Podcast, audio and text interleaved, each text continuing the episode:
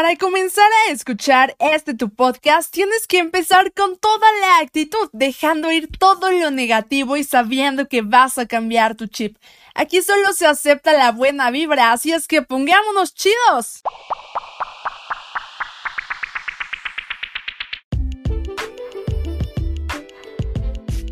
Yo ya estoy out del amor, yo ya no quiero saber nada, ya no me quiero enamorar, qué hueva.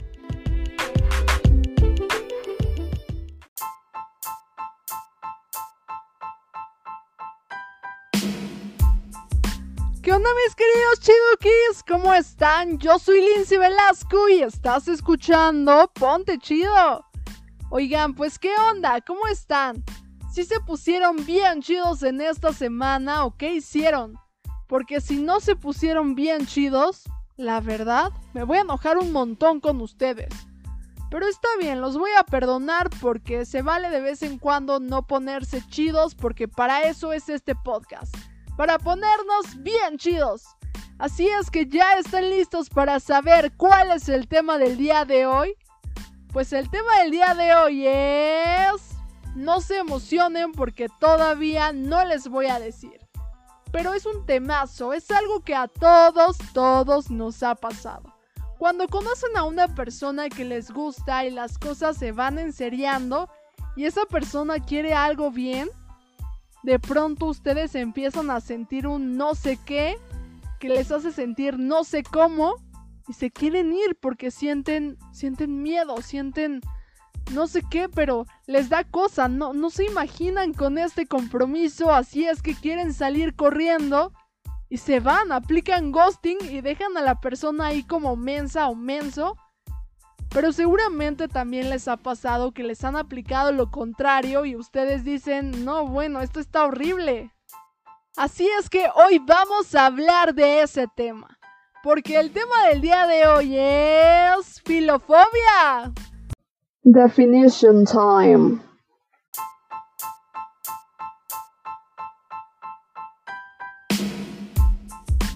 Filofobia es muchas cosas, pero básicamente es este miedo a enamorarte, este miedo a engancharte, este miedo a, dejar de ser indomable porque te encanta estar en tu zona de confort, porque pones este escudo, esta barrera que, que te hace sentir la más bichota, el más bichote, que nadie puede enamorarte, nadie puede controlarte.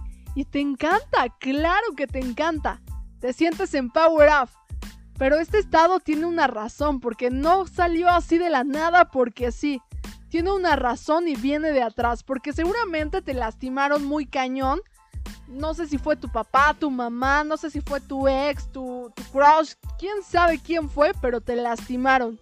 Y por eso decidiste tomar las riendas de las cosas y decir, no, a mí ya no me van a lastimar, ahora yo voy a ser el rompecorazones y nunca más me voy a volver a sentir así. Porque ya no quieres sentir eso, ya no quieres sentir dolor, ya no quieres sentir rechazo, ya no quieres sentir tristeza, ya no te quieres sentir mal, ya no te quieres sentir como una tonta o como un tonto. Quieres tomar las riendas y decir, a ver, yo soy una cabrona, yo soy un cabrón y no me van a lastimar nunca, nunca más. Pero de pronto estas palabras de querer ser la cabrona o el cabrón se convierten en un estilo de vida y no sabes cómo, pero se convierte en filofobia. Comienza a darte pánico, miedo, enamorarte y ya no quieres salir de tu zona de confort. Ya no quieres cambiar este estado civil de solteroski, la soltera o el soltero codiciado, porque como te encanta. Pero en el fondo sí te gustaría enamorarte, solo que te da miedo y no sabes cómo superar este miedo, porque no quieres volver a quedar así, no quieres volver a confiar. Y todo por esa persona que te lastimó. No sé quién haya sido, pero te lastimó muy feo. TBT. Keep calm. It's time for Throwback Thursday. A todos, todos nos ha pasado. Esta filofobia es algo que yo padecí porque yo era una niña de papi y papi murió, papi falleció, entonces Imagínense cómo es para una niña de papi perder a su papi. Básicamente mi mundo se vino abajo, colapsé totalmente, me sentía vacía, me sentía mal, me sentía abandonada. Empecé a buscar a mi figura paterna en los chavos, pero mi figura paterna era perfecta porque básicamente nunca me pegó, no me regañaba. Si yo hacía algo mal, él se echaba la culpa para que nadie, nadie me dijera nada, ni mi mamá. Me premiaba cualquier cosa que yo hacía, básicamente me trataba como una princesa, ni siquiera me dejaba lavar los trastes. El punto es que cuando falleció me sentí muy mal, muy, muy mal. Pero también pienso que mi idea del amor estaba súper errónea porque pues yo pensaba que como mi papá me daba todo, el amor era eso, dar todo de ti. Y que si alguien no me daba todo de, pues de sí mismo, esa persona no me quería. Entonces todo comenzó a, juntarse, imagínense. Tener una idea tóxica de amor más filofobia, cero es una buena combinación. El punto es que yo comencé a buscar, buscar personas y todos me aburrían. Yo quería enamorarme porque quería sentirme en cierta forma protegida por alguien y la verdad es que todos me aburrían. Nadie cumplía como ese papel de pues de la figura paterna que yo estaba buscando. Pero ¿qué creen? Una vez sí la encontré, pero hashtag filofobia. Resulta ser que conocí a un chavo en la secundaria, era el tipo perfecto. Era alto, guapo, literal era el tipazo. Pero bueno, nos hicimos mejores amigos, pasamos a la prepa, perdimos el contacto y luego nos volvimos a hablar otra vez y empezamos a tener un buen de ondas y así. Y cuando las cosas ya se iban poniendo serias, adivinen qué. Lindsay empezó de miedosa y dije, oye, es que no quiero un compromiso, qué miedo, yo no sirvo para el amor, yo no sirvo para tener novio. No, no, no. Y Básicamente empecé a buscar defectos, excusas, pero el tipo era tan perfecto que no tenía defectos. Así es que me fui por el lado de las excusas. Por más excusas que yo le daba, él no se iba, seguía ahí, y yo no quería lastimarlo. Así es que hice una tontería, lo llevé a un bar un día, me llevé a mis amigas y le presenté a una de ellas, y luego hice algo cero bichota de mi parte. Resulta que llegó al bar un chavo que estaba súper guapo, que era modelo, y me besé con él enfrente de mi ligue, y lo vio todo.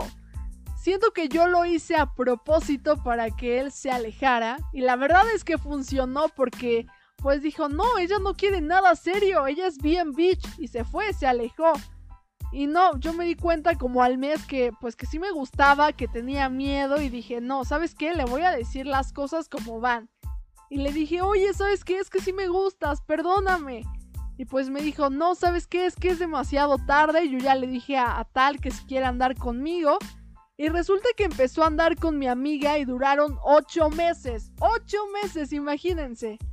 Y pues ya pasó y yo dije, ok, está bien, es una señal del destino de que tengo que estar solteroski, de que tengo que ser una bichota y de que ya, o sea, tengo que, que, seguir así, de que las cosas pues no van a cambiar y tengo que aceptarlo. Yo no nací para amar. Yo bien dramática en ese momento, pero sí dije como, pues es mi señal de que tengo que seguir así, de que esto está padre. Y pues ya, la verdad, seguía así un buen tiempo, pero me sentía bastante vacía, como que me sentía muy sola. A la vez sentía que yo podía tener todo lo que yo quisiera, pero nada me hacía feliz y era bastante extraño.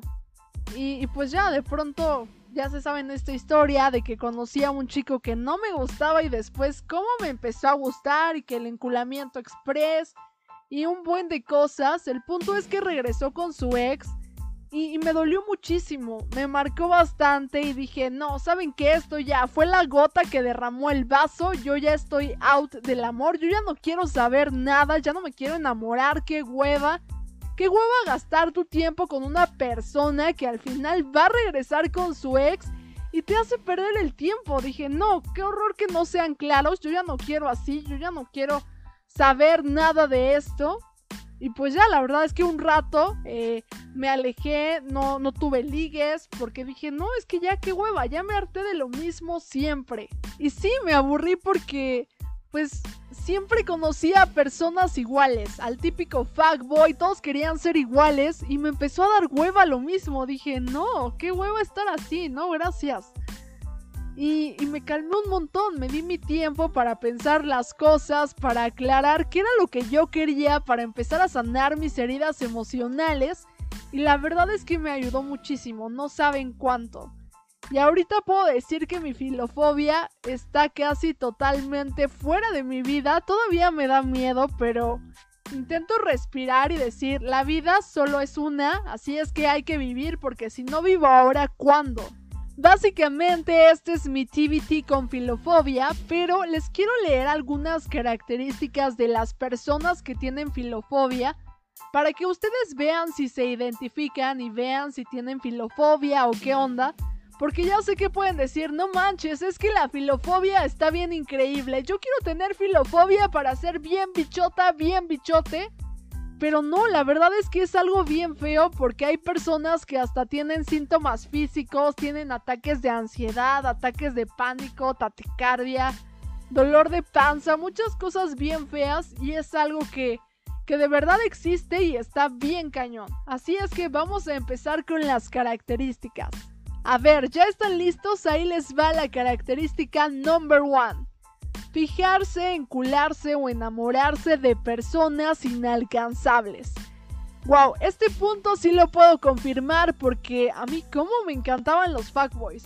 Incluso antes de que no sintiera nada y de que fuera bien bichota, yo me enculaba de fuckboys aunque se me pasaba el sentimiento como a los dos días, pero pero justo siempre buscaba chavos que seguían como el mismo patrón, fuckboys. Característica número 2.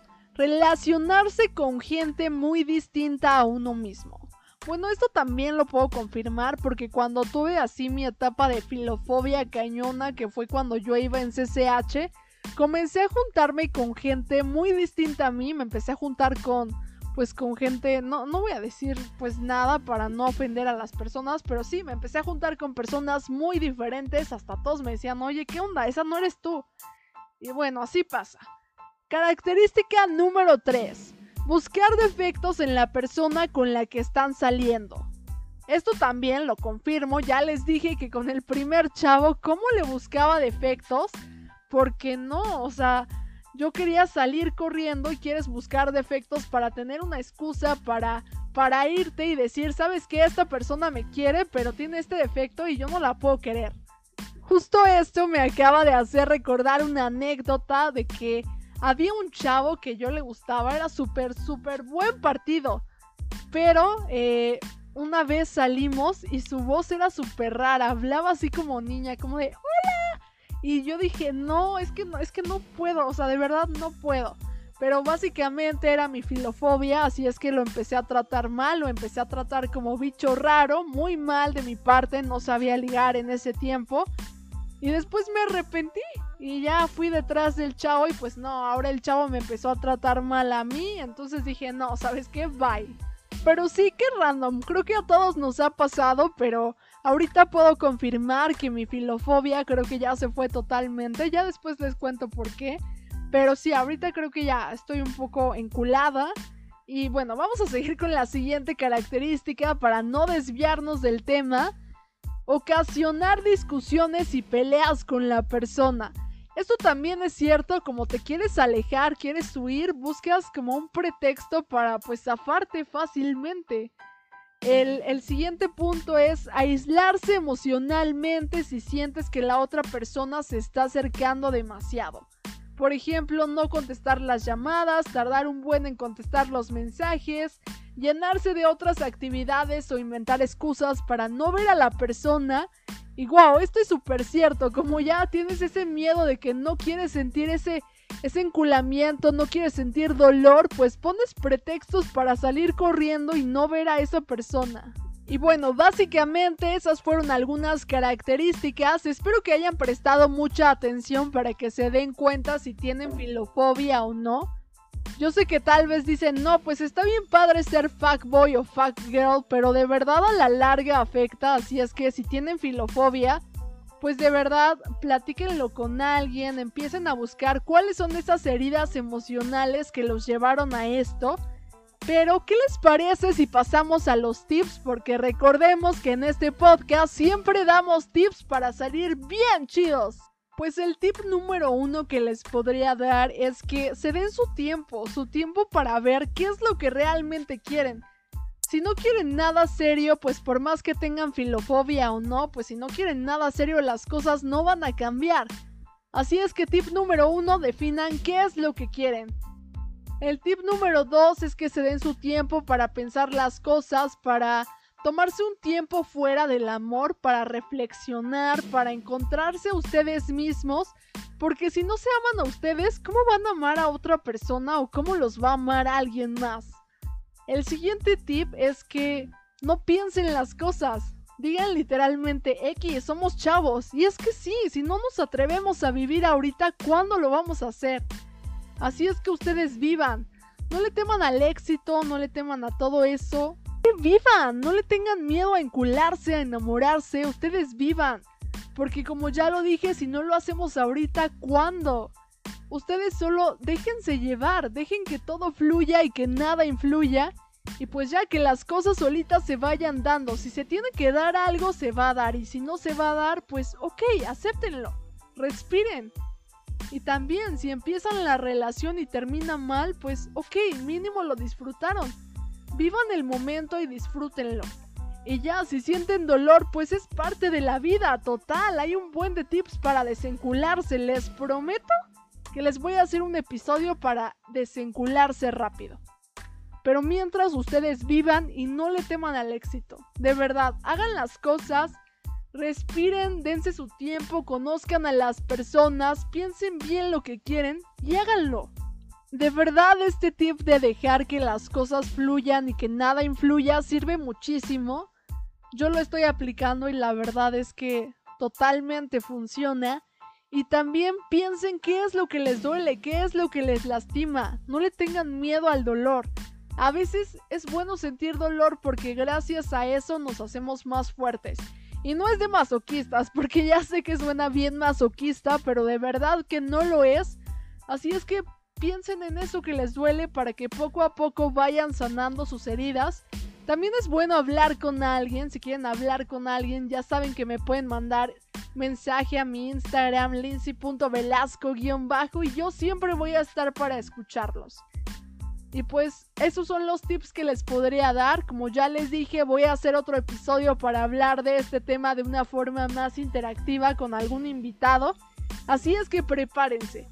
Pero lamentablemente, Chiduki, se nos acaba de terminar el tiempo.